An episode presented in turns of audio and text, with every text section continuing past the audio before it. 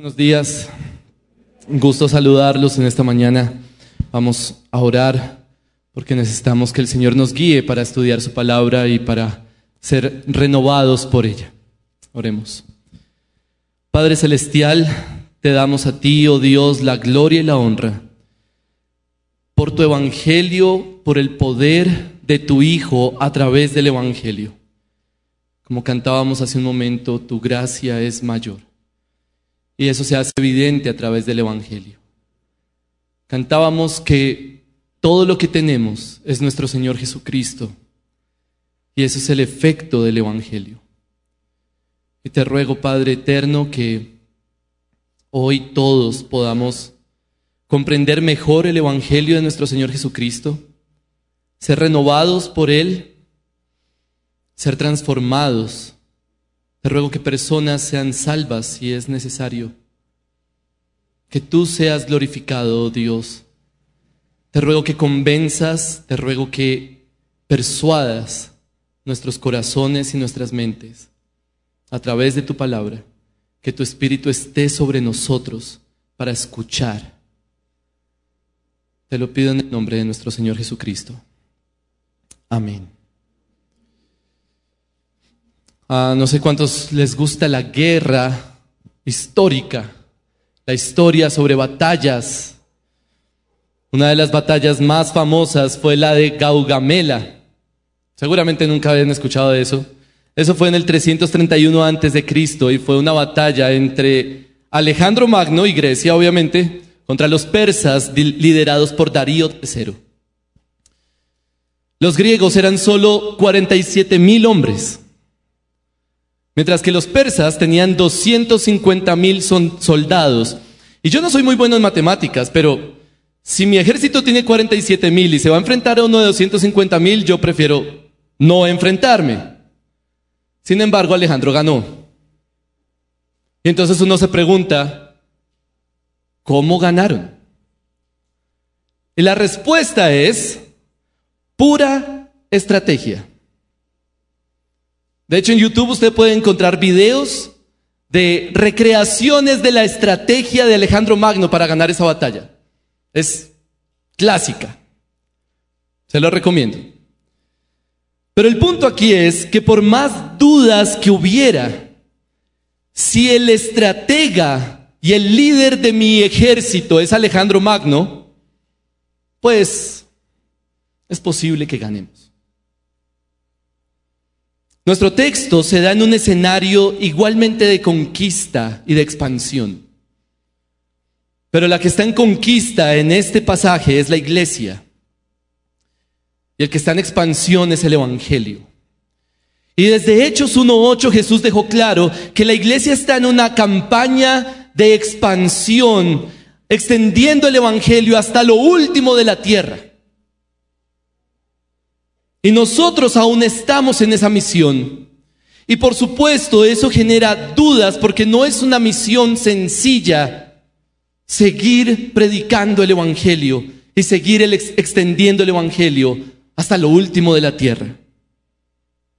Pero todas esas dudas deberían disiparse cuando recordamos quién es el que está a cargo de nuestro ejército, quién es nuestro estratega, y nuestro líder. Hermanos, Jesús es poderoso y el texto que vamos a leer hoy y que vamos a estudiar es una evidencia de que Jesús tiene el poder suficiente para llevar su evangelio hasta lo último de la tierra, transformando a las personas más duras y difíciles si es necesario. Así que ninguno de nosotros está perdido.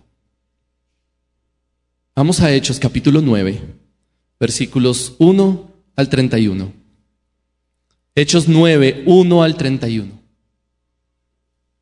Y quiero que noten el poder de Jesús.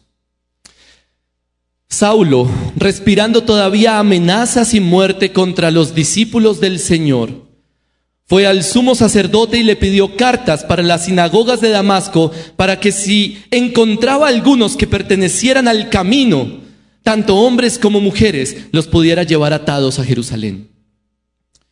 Y sucedió que mientras viajaba al acercarse a Damasco, de repente resplandeció en su derredor una luz del cielo. Y al caer en tierra oyó una voz que le decía, Saulo, Saulo, ¿por qué me persigues? Y él dijo, ¿quién eres, Señor? Y él respondió, yo soy Jesús a quien tú persigues. Levántate, entra en la ciudad y se te dirá lo que debes hacer. Los hombres que iban con él se detuvieron atónitos oyendo la voz, pero no ve, sin ver a nadie. Saulo se levantó del suelo y aunque sus ojos estaban abiertos, no veía nada y llevándolo por la mano, lo trajeron a Damasco. Y estuvo tres días sin ver y no comió ni bebió. Había en Damasco cierto discípulo llamado Ananías, y el Señor le dijo en una visión a Ananías, él dijo, heme aquí, Señor. El Señor le dijo, levántate y ve a la calle que se llama derecha y pregunta en la casa de Judas por un hombre de Tarso llamado Saulo, porque aquí está orando. Y ha visto en una visión a un hombre llamado Ananías que entra y pone las manos sobre él para que recobre la vista. Pero Ananías respondió, Señor, He oído de muchos acerca de este hombre, cuánto mal ha hecho a tus santos en Jerusalén. Y aquí tiene autoridad de los principales sacerdotes para prender a todos los que invocan tu nombre. Pero el Señor le dijo, ve, porque Él me es un instrumento escogido para llevar mi nombre en presencia de los gentiles, de los reyes y de los hijos de Israel.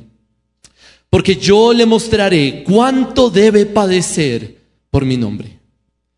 Ananías fue y entró en la casa y después de poner las manos sobre él dijo, hermano Saulo, el Señor Jesús que se te apareció en el camino por donde venías, me ha enviado para que recobres la vista y seas lleno del Espíritu Santo. Al instante cayeron de sus ojos como unas escamas y recobró la vista y se levantó y fue bautizado. Tomó alimentos y cobró fuerzas y por varios días estuvo con los discípulos que estaban en Damasco. Y enseguida se puso a predicar a Jesús en las sinagogas diciendo, Él es el Hijo de Dios. Y todos los que lo escuchaban estaban asombrados y decían, ¿no es este el que en Jerusalén destruía a los que invocaban este nombre? Y el que había venido aquí con este propósito para llevarlos atados ante los principales sacerdotes. Pero Saulo seguía fortaleciéndose y confundiendo a los judíos que habitaban en Damasco, demostrando que este Jesús es el Cristo. Después de muchos días los judíos tramaron deshacerse de él. Pero su conjura llegó al conocimiento de Saulo y aún vigilaban las puertas día y noche con el propósito de matarlo. Pero sus discípulos lo tomaron de noche y lo sacaron por una abertura en la muralla, bajándolo en una canasta. Cuando llegó a Jerusalén trataba de juntarse con los discípulos y todos le temían, no creyendo que era discípulo, pero Bernabé lo tomó y lo presentó a los apóstoles y les contó cómo Saulo había visto al Señor en el camino y que él le había hablado y cómo en Damasco había hablado con valor en el nombre de Jesús. Y estaba con ellos, moviéndose libremente en Jerusalén, hablando con valor en el nombre del Señor. También hablaba y discutía con los judíos helenistas, mas estos intentaban matarlo, pero cuando los hermanos lo supieron, lo llevaron a Cesarea y de allí lo enviaron a Tarso. Entre tanto, la iglesia gozaba de paz por toda Judea, Galilea y Samaria, y era edificada. Y andando en el temor del Señor y en la fortaleza del Espíritu Santo, seguía creciendo. Noten cómo la el contexto de nuestra historia es la expansión de la iglesia. Versículo 31. Así termina el texto. La iglesia continúa creciendo. El Evangelio continúa extendiéndose, pero esa expansión y ese crecimiento toman un impulso importante aquí en el libro de Hechos y de hecho en la historia de la iglesia a través de la conversión de Saulo, una movida estratégica y poderosa de Jesús. De manera que las dudas que puede haber son disipadas por el poder de Jesús. Lo que quiero decirles hoy, hermanos, es que no duden del poder de Jesús. No duden del poder de Jesús. Le pido al Señor que a salir de este lugar, usted salga con una nueva confianza en el poder de Jesucristo a través de su Evangelio. Que usted salga con una nueva confianza para creer en el Evangelio para predicar el Evangelio y aún si es necesario para sufrir por el Evangelio. Le pido al Señor que hoy personas crean por primera vez en el Evangelio, si es el caso. Mi objetivo es convencerlos de que no deben dudar del poder de Jesús. No debemos dudar.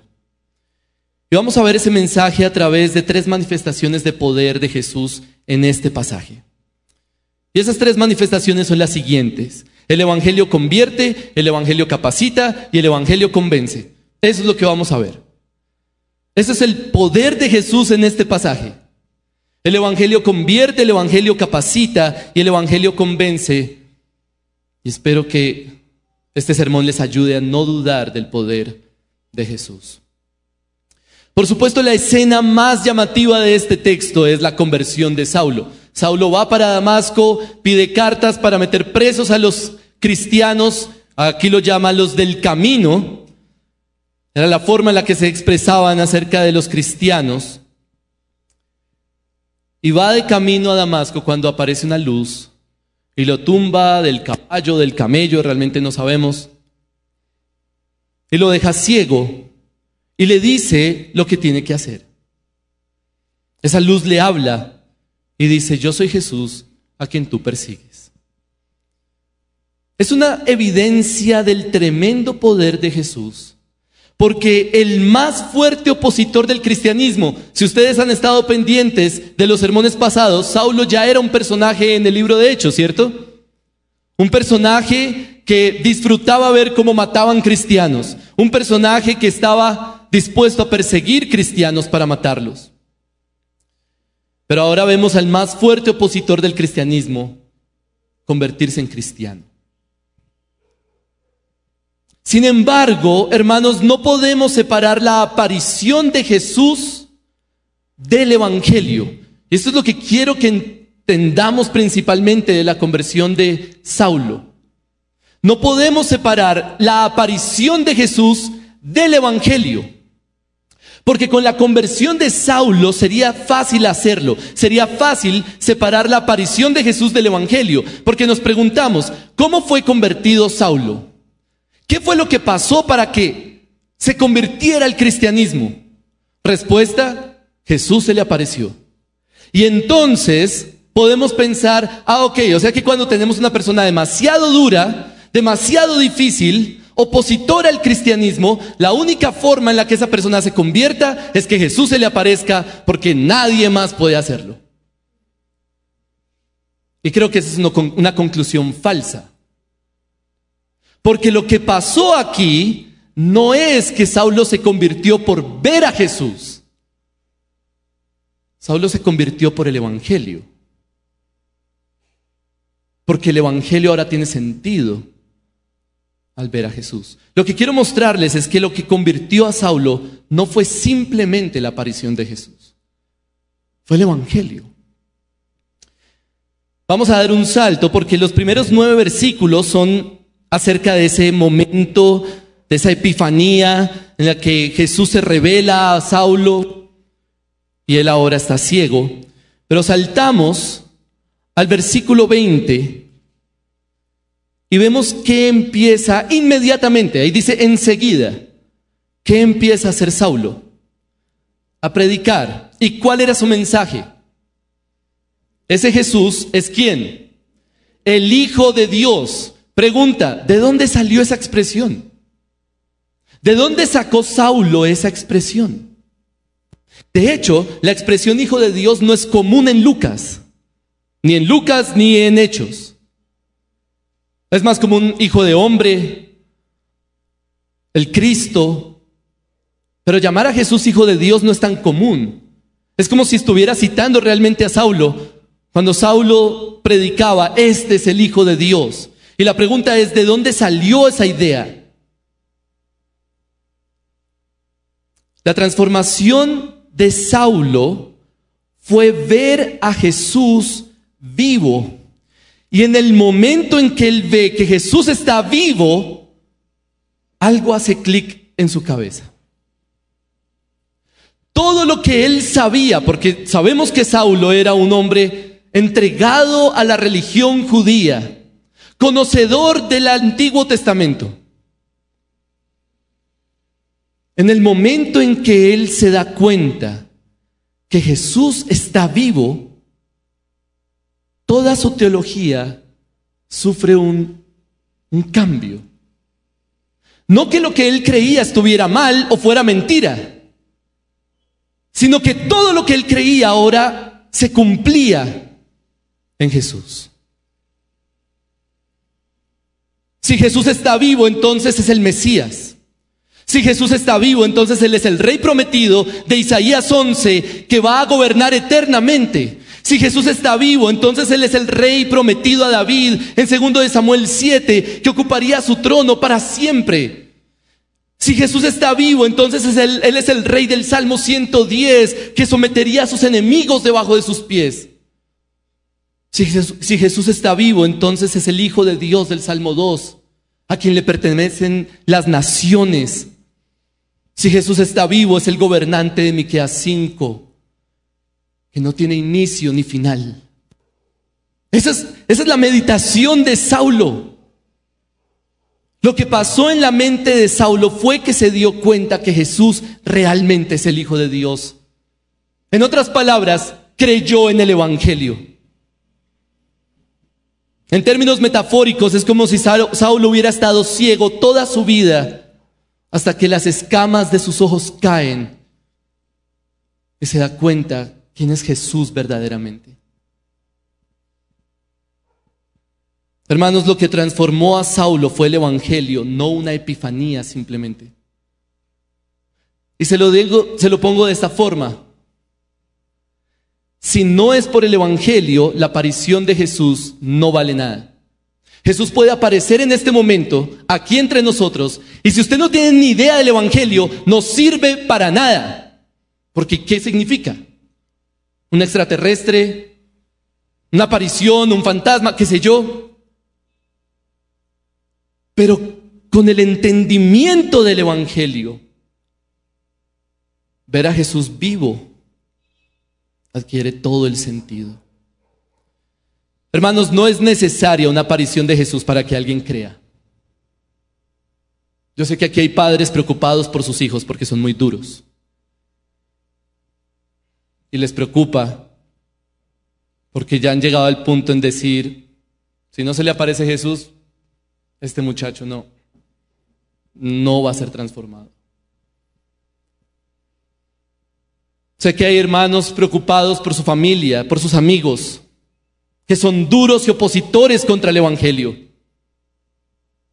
Me preocupa a mí como pastor, personas que veo entre nosotros, que están aquí mirando, escuchando, y uno siente que el Evangelio no penetra. Y entonces uno siente que, no, esto aquí hay que, hay que, tiene que pasar algo extraordinario, un milagro, que Jesús se aparezca entre nosotros, ¿Y saben cuál es la tranquilidad que me da este pasaje? Que no es así. El Evangelio es poderoso para convertir. Ese es el poder de Jesús. Jesús es poderoso para, a través de su Evangelio, salvar a quien Él quiera, así sea el peor perseguidor, asesino de cristianos. Hermanos, no duden del poder de Jesús.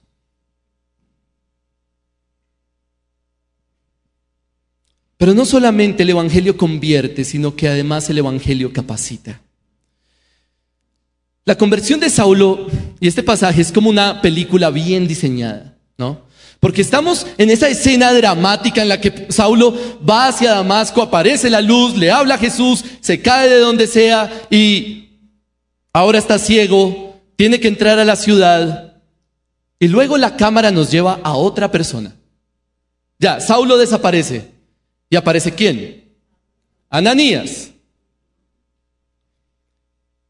Y aparece Ananías hablando con Jesús como si fuera lo más natural del mundo, ¿no? Como, ah, sí, Jesús, ¿cómo estás? Jesús le dice, mira, tienes que ir a esa calle, tienes que ir a esa casa, poner tus manos sobre alguien que está ciego, él está orando y ha visto en visiones a una persona que va a entrar y va a sanarlo de su ceguera. Él se llama Saulo de Tarso y inmediatamente Ananías dice, ¿cómo así? Un momento, no puede ser. Cuando, cuando pasamos a esa escena, inevitablemente tenemos que preguntarnos por qué es necesario ver eso.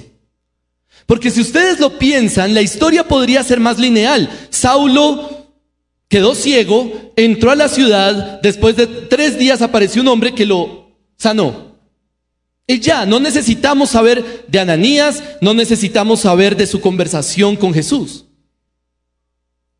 Pero Lucas nos narra esa escena que, no, que, parece un poco salida de la historia de Saulo. Y nos preguntamos por qué. Y creo que la respuesta es que Lucas no solo quiere mostrar que Saulo se convirtió, lo que quiere argumentar es que esa conversión fue real. Porque lo que viene después en el texto es puras dudas. Versículo 13. Pero Ananías respondió, Señor, he oído de muchos acerca de este hombre, cuánto mal yo tus santos en Jerusalén. Luego versículo 21. Y todos los que escuchaban estaban asombrados y decían, ¿no es este el que en Jerusalén destruía a los que invocaban este nombre y el que había venido aquí con este propósito para llevarlos atados ante los principales sacerdotes? Dudas. Y luego en el versículo 26, cuando llegó a Jerusalén, trataba de juntarse con los discípulos y todos le temían, no creyendo que era discípulo. El pasaje no es simplemente acerca de la conversión de Saulo, es acerca de la legitimidad de esa conversión. Es acerca de argumentar que Saulo realmente fue convertido al cristianismo. Entonces, Ananías le dice a Jesús, ¿tú estás seguro de ese tipo? Yo he escuchado cosas terribles de él. Piense en la peor persona que usted se puede imaginar, se convirtió al cristianismo. Es difícil creer. Lo interesante es la respuesta que le da Jesús en el versículo 15.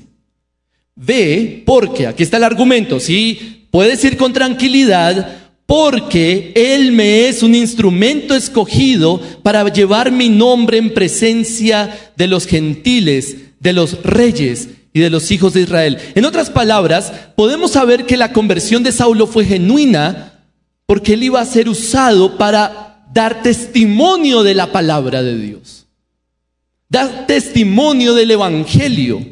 Piénselo de esta forma. Saulo ve a Jesús vivo y perfectamente hubiera podido decir, yo me voy de acá. Yo me escondo, yo me voy al exilio, porque esto está complicado. Él posiblemente hubiera podido ver a Jesús vivo pero qué vergüenza cambiar de postura. Mejor me escondo. Mejor dejo de hacer esto, pero tampoco voy a empezar a predicar. Y entonces ahí nos preguntaríamos, ¿qué tan genuina fue la conversión de Saulo? Pero lo que Lucas quiere mostrarnos es, versículo 20, y enseguida se puso a predicar a Jesús en las sinagogas diciendo, Él es el Hijo de Dios.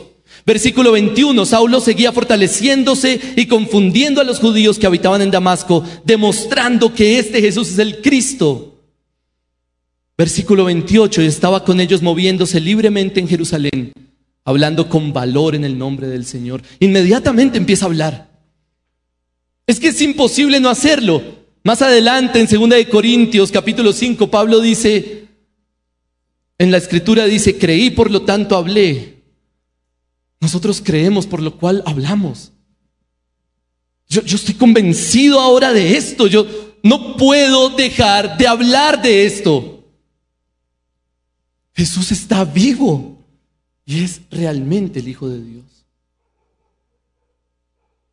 De manera que el Evangelio no solamente convierte a la persona, sino que la mueve a dar testimonio del Evangelio. El poder del Evangelio no es solamente convencer de pecado y llevar al arrepentimiento. El poder del Evangelio es mover y capacitar a la persona para contar a otros lo que ha entendido y ha visto en el Evangelio. Hermanos, el Evangelio hace útil hasta al peor de los pecadores.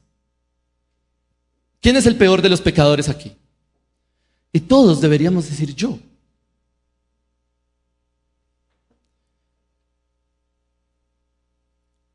Y el Evangelio hace útil hasta ese más profundo pecador para dar testimonio, para proclamar.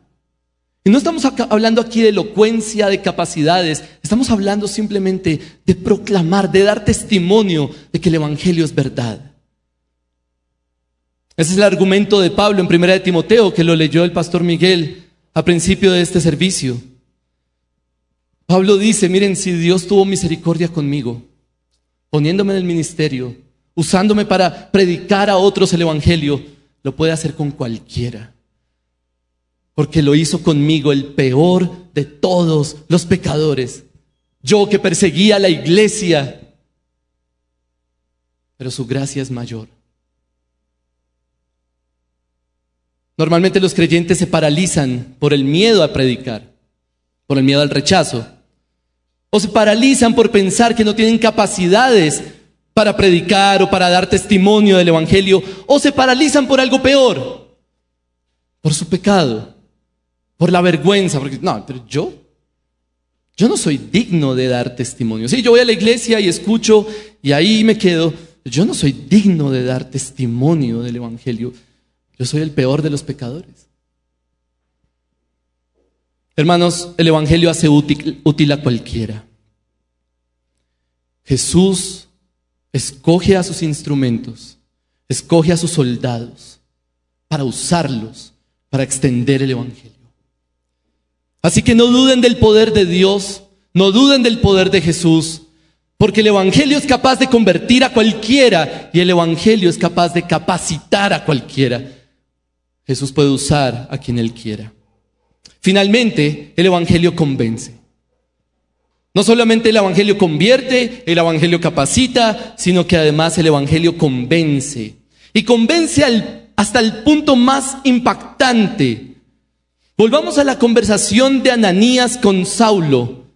Versículo 14, versículo 13, 14. Ananías le dice a Jesús, mira, ah, Ananías con Jesús, perdón. Ananías le dice a Jesús, mira, yo, yo no puedo creer que ese hombre sea un cristiano ahora. ¿No has escuchado lo que él hace a los cristianos? Y Jesús le argumenta por qué él puede tener la seguridad de que es un creyente. Y le dice en el versículo 15, ve, porque él me es un instrumento escogido para llevar mi nombre en presencia de los gentiles, de los reyes, de los hijos de Israel. En otras palabras, ve porque yo lo voy a usar y eso lo vimos en el punto anterior. Pero me llama mucho la atención el siguiente argumento. Versículo 16. ¿Cuál es el segundo argumento? Porque yo le mostraré cuánto debe padecer por mi nombre. Como diciéndole, no dudes porque Él va a padecer mucho por mí. Él va a sufrir. Como si el sufrimiento por el Evangelio fuera una evidencia clara de creer en el Evangelio. Y tiene sentido. Para nosotros es fácil, por eso es que aquí luchamos con saber quién es creyente y quién no. Ahora vaya a la India donde se tienen que esconder para reunirse y le aseguro que el que llega es creyente. Obvio.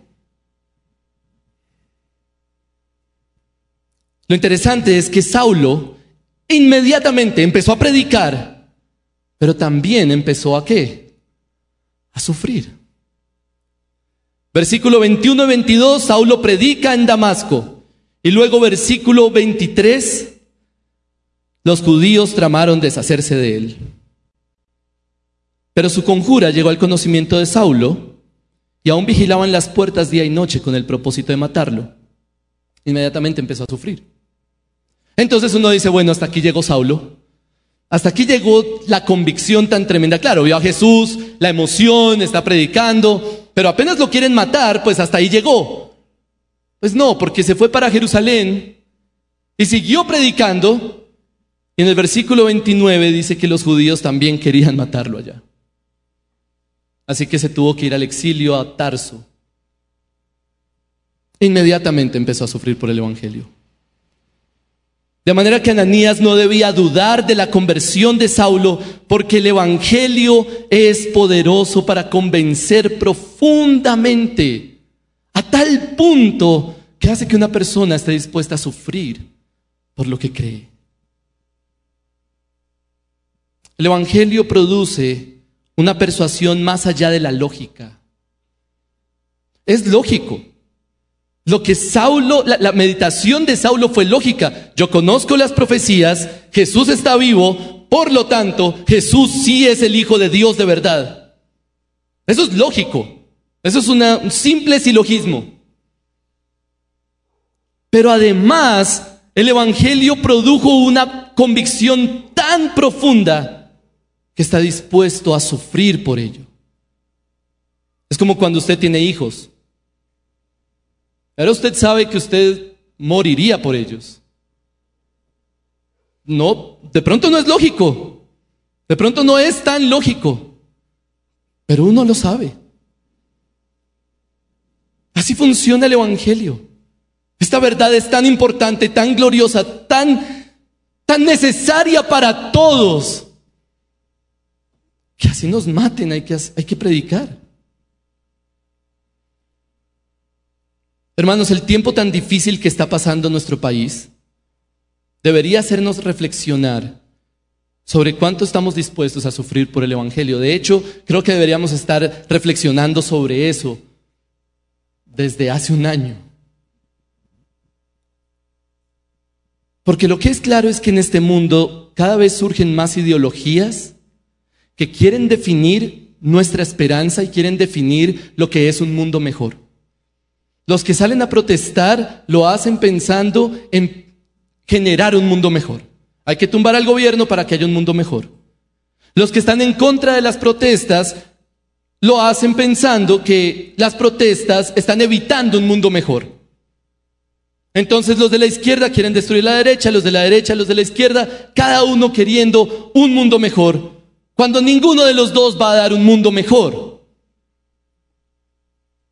Porque el Evangelio nos dice, Jesús resucitó, Jesús está vivo, Él es la inauguración de un mundo mejor ya. Y lo esperamos físicamente cuando Él vuelva. No es izquierda o derecha. Y hermanos, primero, antes que nada, espero que en esta iglesia, antes que identificarse con una de las dos posturas, se identifiquen con el Evangelio. Y si lo hacen, van a ser impopulares entre sus familiares, entre sus vecinos, entre sus amigos. Y espero que no entre los miembros de la iglesia. Así que este tiempo nos está diciendo, tenemos que estar listos para perseverar en el Evangelio ante toda ideología. Porque el Evangelio tiene una naturaleza diferente a los extremos de este mundo. El Evangelio se ve demasiado liberal para un conservador y demasiado conservador para un liberal. No cabe. Y si usted le preocupa que en algún momento tenga que sufrir persecución, de pronto en este momento no nos van a meter a la cárcel, como está pasando con otros creyentes en otros lugares. Pero si usted le da temor el rechazo, la impopularidad al tomar una postura en el Evangelio, mi ánimo para ustedes, el Evangelio convence. El Evangelio es poderoso para darle a usted una convicción tan fuerte y tan profunda que usted es capaz de enfrentar ese sufrimiento. Hermanos, no duden del poder de Jesús. En un momento vamos a ver testimonio del Evangelio. Me encanta eso porque no es simplemente que yo, que, todo va a quedar en palabras, sino que vamos a pasar un símbolo. Un símbolo de personas que pueden dar testimonio de esto, diciendo, mire, eso que se acaba de predicar ahí pasó conmigo. El Evangelio me arrolló como si fuera un transmilenio y cambió todas mis paradigmas.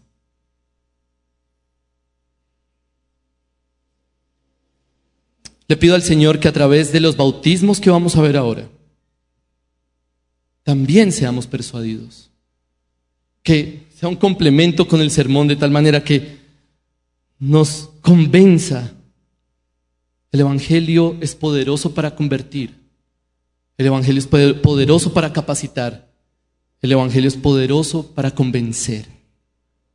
No duden, hermanos, no duden del poder de Jesús. Vamos a orar. Padre Celestial,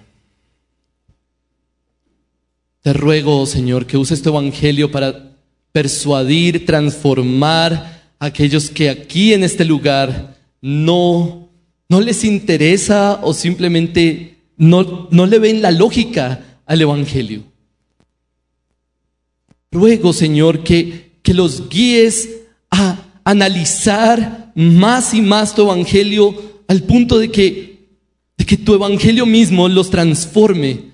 Porque sabemos que solo tu evangelio es, el, es tu poder para salvar a todo el que cree. No hay más poder. Es tu evangelio el poder para salvar a todo el que cree. Te ruego, Señor, que la muerte y resurrección de nuestro Señor Jesucristo, la verdad de que Él está vivo, Él resucitó, persuada las mentes y los corazones en este lugar. Y que esa verdad no solo quede en palabras, sino que quede en hechos a través de los bautismos que vamos a ver ahora. Te damos la gloria y la honra y rogamos de ti, oh Señor, tu gracia para seguir extendiendo el Evangelio hasta lo último de la tierra. En el nombre de nuestro Señor Jesucristo. Amén.